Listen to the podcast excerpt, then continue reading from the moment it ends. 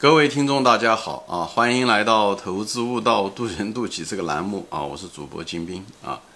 呃，今天我们继续这个话题，活学活用啊。上一集因为这个内存用完了啊，突然断了啊，就谈到这个活学活用啊。其实因为呃，怎么说呢？知识是死的，人是活的。时代在改变，环境在改变，你的特别在人在人类社会中，你的周围的人。也在改变，你的对手在改变，所以这些东西都要求你无法说你学到了一个知识或者学到了一个规律，你可以重复使用啊，或者是至少是不加修改的重复使用。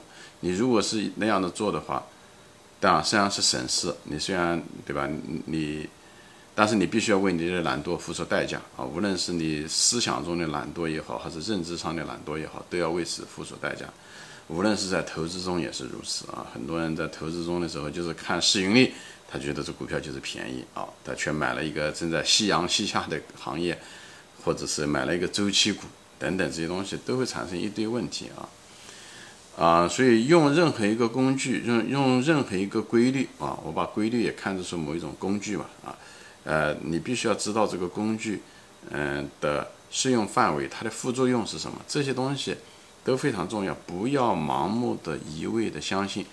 遗憾的是，我们大多数人，绝大多数人都是为了偷懒啊，为自以为是的自大等等，所以盲目的运用知识和规律，最后似是而非，最后被套啊，都是这个原因啊。所以呢，就是往往是被这个认为知道知识，饱读经经书啊。最后反而这个被自己学到的这些所谓的知识吧所累所困扰，要不然就是受到了伤害，要不然就失去了很多的一些机会，好吧？其实这些东西还是很重要。所以，那么方法是什么呢？方法就是具体的事情具体研究啊，你也得把那个东西研究透啊，就当时的情况是什么样，对不对？具体的情况具体分析，因人而异啊，因人而异，因时而化，就是人不同。你可能用的方法不一样，比方讲父母亲，你你的孩子不一样，性格不一样，你用的方法也不一样，对不对？因时而化，时代不一样了，那么你运用的策略和方法都不一样，对不对？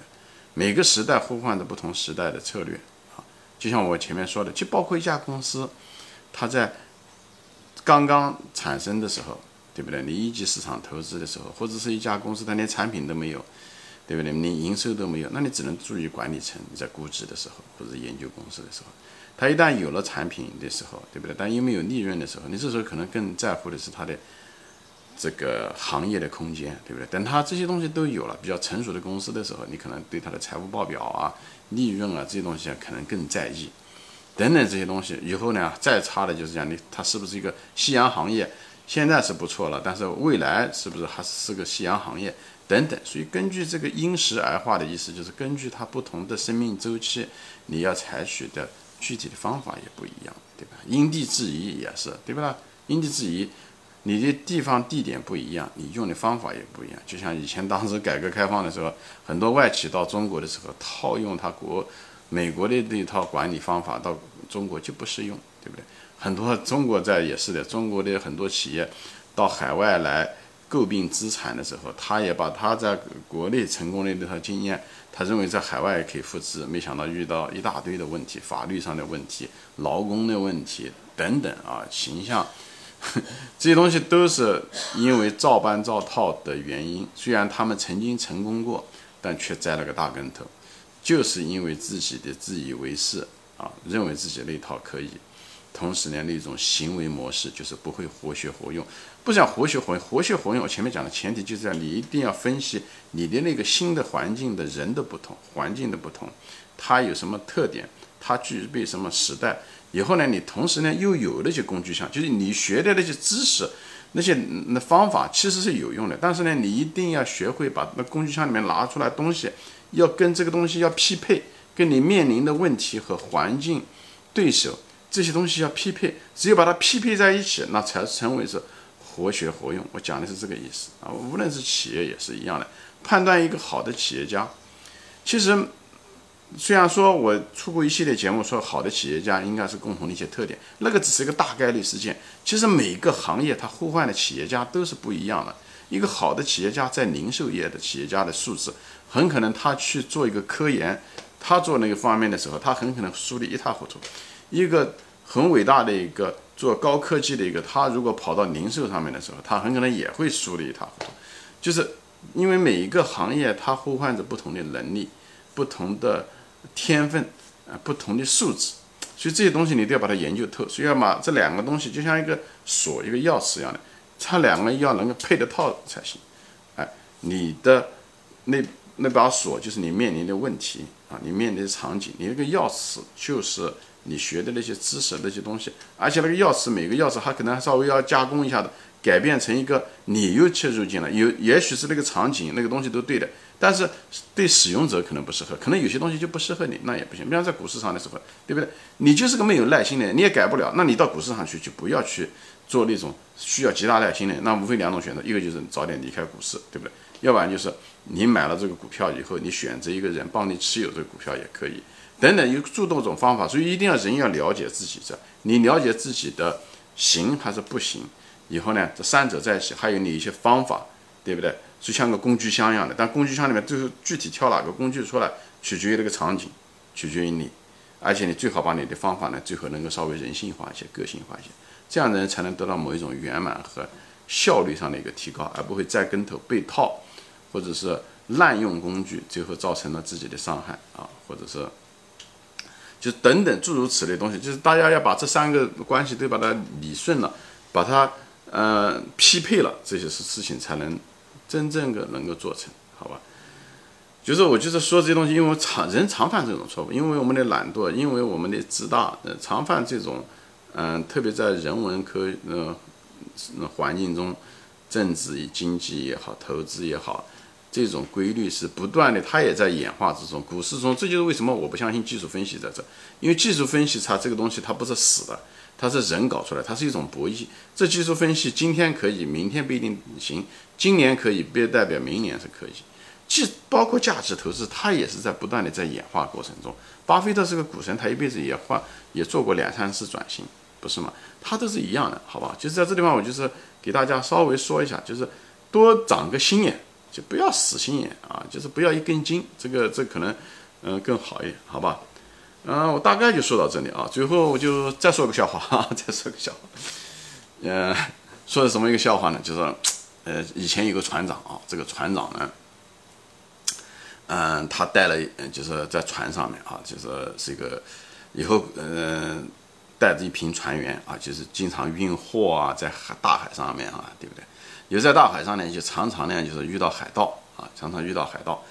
这位船长呢，就是非常的勇猛啊，非常的勇猛，而且呃威信也很高啊，他就是威信很高。他带了这一群人，这群人也很听他的，有每次遇到海盗的时候呢，都能够打败海盗啊，就是呃也很就是他下面的人也很信他，就是所以呢，从来没有人动摇。一看到船长在那个。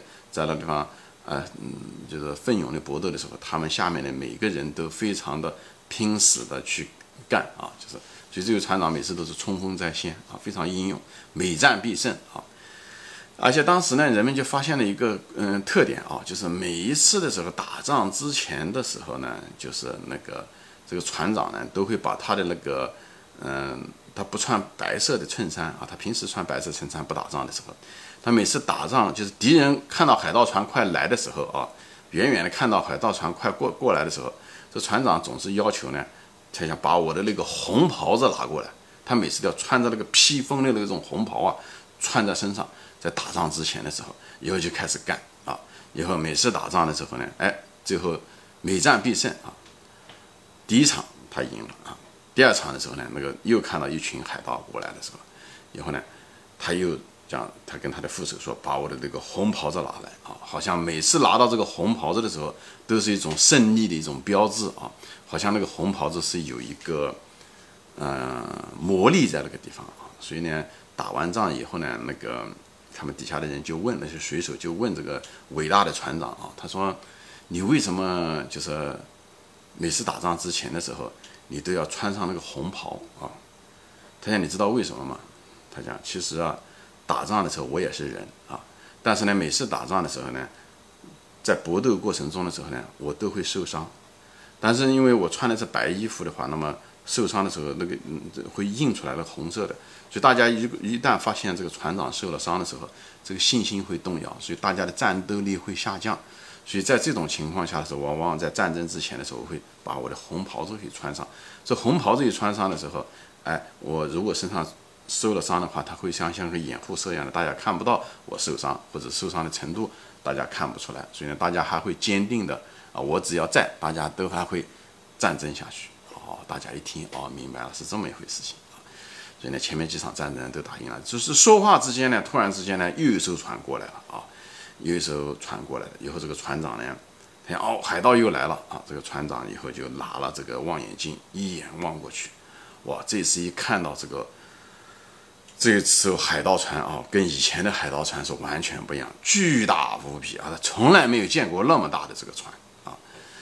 以后所有的人，呃，也也很害怕，但是他们仍然有信心，因为船长每次都带他们赢。而且刚刚听到这个船长这个说的这个故事，就穿的红袍子啊。以后呢，他旁边的副手说：“船长，那我这次是不是把红袍给你穿上？”以后这个船长讲：“这次就不用穿红袍了。”他讲：“你给我把那个我的那个黄色的深棕色的那个裤子啊，给我拉过来，好吧？行，今天就说到这里啊，谢谢大家收看，我们下次再见，欢迎转发。”